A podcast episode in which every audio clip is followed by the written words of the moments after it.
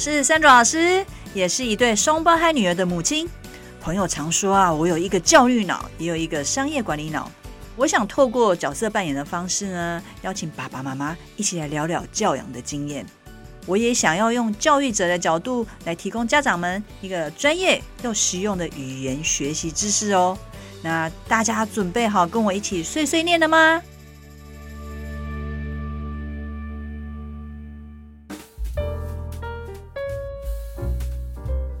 上一集我们邀请到 Zola 来聊聊他陪伴孩子语言学习的一个过程，也提到他的孩子所面对的语言学习上面的一些挫折啊、挑战，还有卡关的问题。同时呢，我也请他谈了一下，就是身为爸爸妈妈在这个陪伴过程当中，他找到了一个成成就感。Zola 的孩子呢，有参加公司办的亲子学习计划。那这一集呢，我们邀请他来分享一下参与这个计划的一些体验。我在上一集其实有提到一个双语宝宝的亲子学习计划，那其实这个就是公司目前他设计的一个计划，来协助小孩跟父母亲来走这个语言学习的历程哦。那我知道你也有加入这个计划，那可以谈一下，就是你这边在看这个计划，还有小孩子他看这个计划，他是怎么样去看待他？呃，其实我我们很早在五岁，我女儿五岁我们就参加这个计划。其实我那时候参加这个计划的时候呢，是因为我觉得孩子愿意开口说了，那但是我要怎么样给他一个多开口的机会？然后刚好就知道说，哦、这个计划的这个部分，所以我们就开始。那我觉得这个计划也是带领我开始学习计划的一个很好的开端，因为它是一个人家帮我做好的计划，然后我们先跟着一起实对。对 那从这个计划当中，对我我那时候还有就是觉得，这透过这计划，我才我我学到一个就是我觉得有目标。因为呃，有句话说，有目标的人是在奔跑，没有计划的人是在流浪。哦，这句话对我的印象我一直非常深刻。好，所以这个计划就有点像是带我带我的孩子跟我一起往目标前进，在奔跑的一个过程。那有一天，我记得我是跟我女儿在聊天哈，我们就我就问他们说，哎，你们参加完这个亲子学习计划有什么想法跟感受啊？哦，那时候我女儿大概也是一岁多，就大概快不到一年一年前左右。然后我那时候儿子也是差不多要结束了。我儿子先回答我，诶，他跟我说好难，这两个字，然后我就啊，然后我就我我就回想他啊，对，因为他的构音其实是有问题。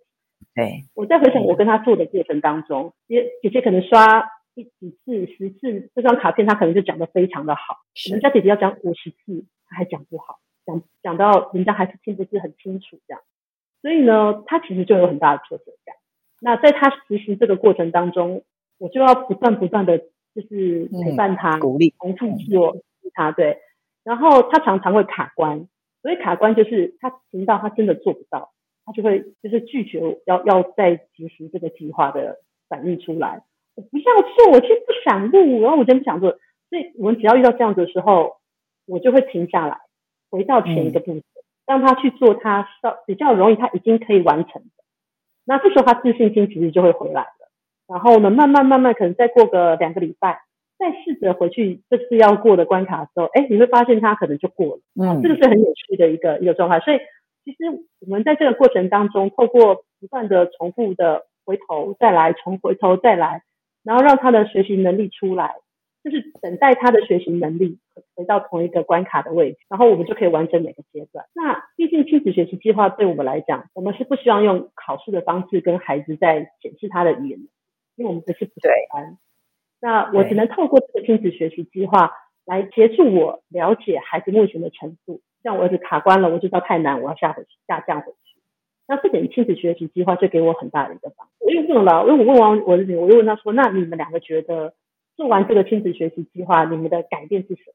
我很好奇，我儿子马上就说了：“口音。”我说：“哦，我心里嗯，他有自己有有感觉了。”然后姐姐就说：“我比较能讲句子，表达比较比较很会表达。”用英文讲。那因为姐姐其实她的，我就刚刚说出说她已经停了三年，所以她其实唯一一个就是输出比较慢，比较没有当跟出来而已。所以透过亲子学习计划，她完全没有像弟弟卡关，一路非常顺利。所以其实当时我在做弟弟的亲子学习计划的时候，我有点压抑，怎么会这样？然后才知道哦，原来或者说孩子有优势跟弱势，我才知道说哦，原来这个是。不同孩子的一个状况，所以其实亲子学习计划对姐姐的优点是有架构性的，在帮助她做语言上的输出。嗯，对，所以这两个不一样。那我觉得还很棒的是，孩子可以透过一个计划观察自己的进步。哎，我觉得这很很是一个很好的经验。然后这个经验成为我们下次在执行计划的时候，我可以鼓励他的养分。就说，哎，你记不记得我们当初在做亲子学习计划的时候，怎么样怎么样怎么样？那你后来学习到底进步了什么？我的部分就是唤起他的好经验。嗯，对我对我对我们的的互动是这样。所以我觉得我们彼此都有很好的。呃，就是收获。然后我的收现在收获是，其实这是一条需要坚持的的过程。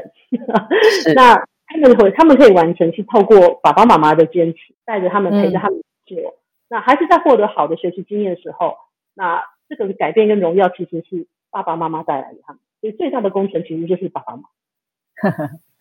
我刚刚其实，如果从公司的角度来看，听到你刚刚分享这一段哦，就发现一个计划的设计，但是在放在不同的孩子身上，它其实就是发挥不同的功能。那当然也是因为呃，Zora 本身妈妈她会花时间，然后去跟孩子做沟通，去了解孩子他在看这个计划本身的感受。所以刚刚提到。弟弟因为从小在语言上面他有一点点的挑战，所以他自己可能对自己的信心这部分就必须要建立，所以他也透过这个计划也就建立上来的。因为他发现，哎，这样子的计划其实让他的口音就做了一个改变，所以对弟弟来讲，我听起来就觉得这个计划就是建立他的一个语言使用上面的一个自信心这一个。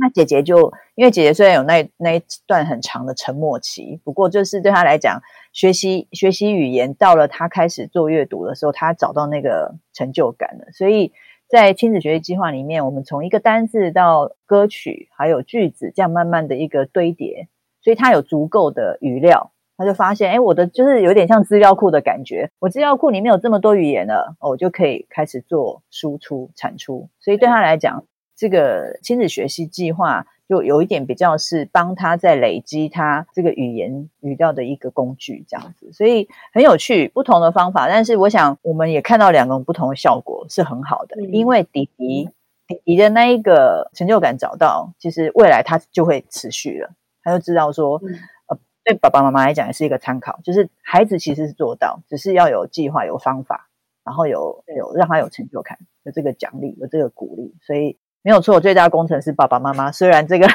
计划是要激发孩子，不过爸爸妈妈的角色在这当中很重要。那其实，在这个亲子学习计划里面，公司在设计的时候，它有设计了一个，它用不同颜色，然后用一顶帽子来当奖励哦。那如果今天第一第一次听到这个频道的呃听众朋友，就是这个亲子学习计划，它的英文叫做 Children's Achievement Program，所以我们就取那个名字的第一个字母，就刚好是 C A P，那就是 Cap。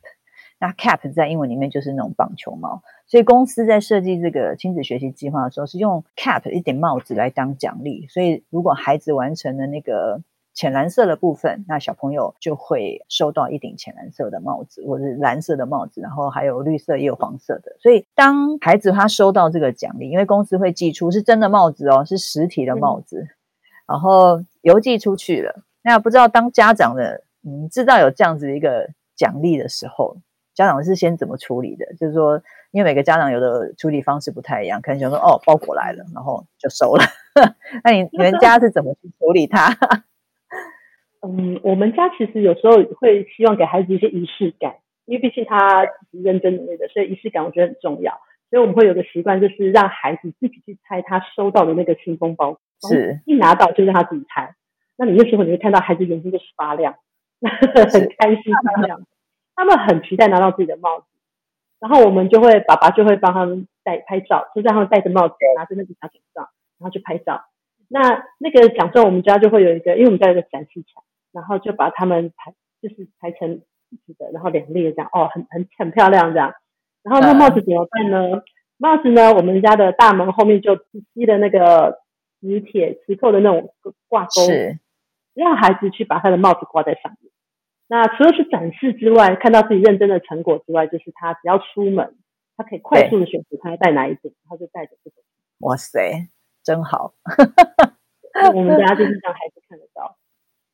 对，所以我觉得刚刚 Zora 讲到一个很重要，收到之后它是一个仪式感，因为诶东西要来咯，有一个仪式感，所以小朋友是期待的。这第一个，第二个还把这些奖励的东西展示出来，所以孩子随时都看得到。那当然就是一直也有一种功能啊，像我像我我是一个会处心积虑去安排一些事情的妈妈，所以就会比如说我其实有一个功能，就是提醒他说还有下一个阶段哦，你现在是什么颜色哦，还有下一个阶段。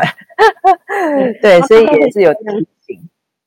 对，也是一个提醒的概念，所以其实公司这样这个设计也是蛮巧妙，就是让孩子觉得有收到一个东西，受到肯定，然后那个证书更是，所以有发生就是有家长带着孩子就是做了好几次。呃，其实刚刚讲到这些，对孩子来讲都是反馈，就是也是反馈的一种奖品啊、奖励呀，哦，那个然后不同颜色代表不同能力的一个认证，也是一个肯定，所以孩子他知道。呃，目标是什么？我觉得，呃，孩子知道目标这件事情真的很重要。所以刚刚 Zora 其实一开始就提到，就是说有目标的人在奔跑，没有目标的人就是在流浪。那目标这件事情其实很重要，因为有时候爸爸妈妈同有时候会忘记我们今天为什么要教孩子做这件事情。嗯，所以可能是因为本身是教书的关系，所以因为我们教学必须要先定出目标，我才能做我的教学计划。但是当你变成爸爸妈妈的时候，有时候你会忘记。你就会想说，啊，你就去做就对了。然后其实有时候会忘记告诉他们目标是什么。对，没错。好，那这样子的帽子，因为我们是五顶帽子一轮嘛。嗯。那现在家里总共有几顶帽子？有数过吗？就是两个小孩子各做完一轮，对对。然后现在第二轮还在进行中。很好，对。对，所以他们是第二轮，其实他们停了一阵子，但他们最近找到第二轮的动机跟目标。那他怎么找到动机跟目标？因为他们，因为我不想要勉强孩子，但其实做第二轮很有帮助。对对，那第二轮的目标是怎么找到的？因为有一天奶奶来我们家，是阿妈来家里就说：“哦啊，这这谁丁博啊呢？” 然后他说：“啊，有没有阿妈？” 然后我们家里有个人就说：“阿妈，我们帮你拿。”这样，所以呢，他们就开始了第二阶段的就是目标，最近才刚找到，很有趣。我觉得对，所以嗯。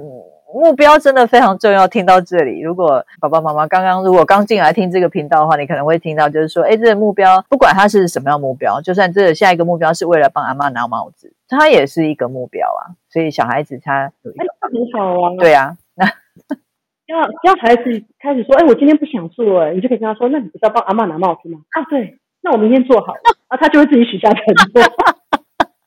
然后我省掉很多妈妈的那种就。之后啊，就不用催促他这样。了解。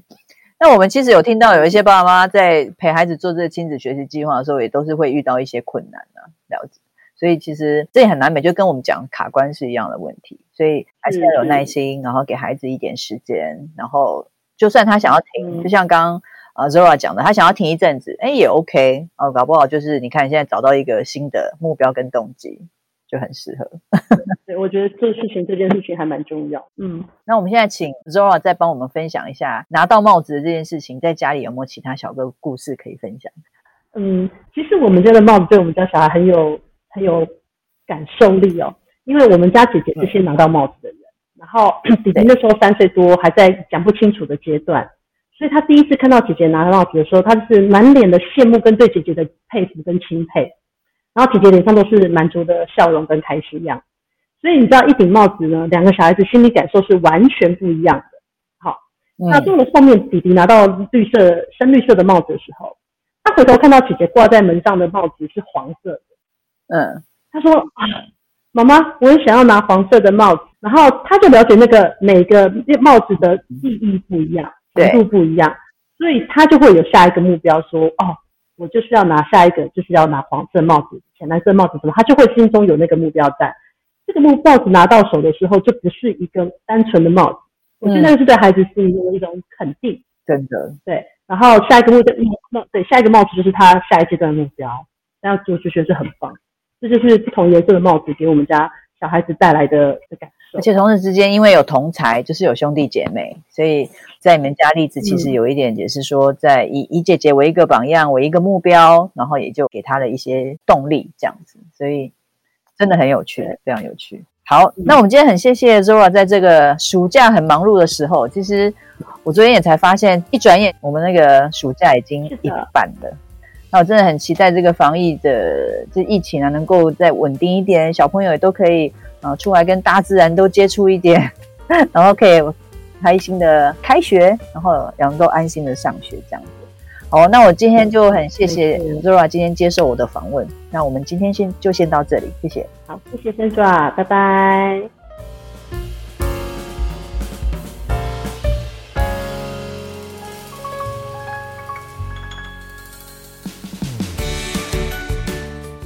这是 Sandra 老师语言学习教养碎碎念频道，由环宇家庭为双语宝宝网站所制作的内容。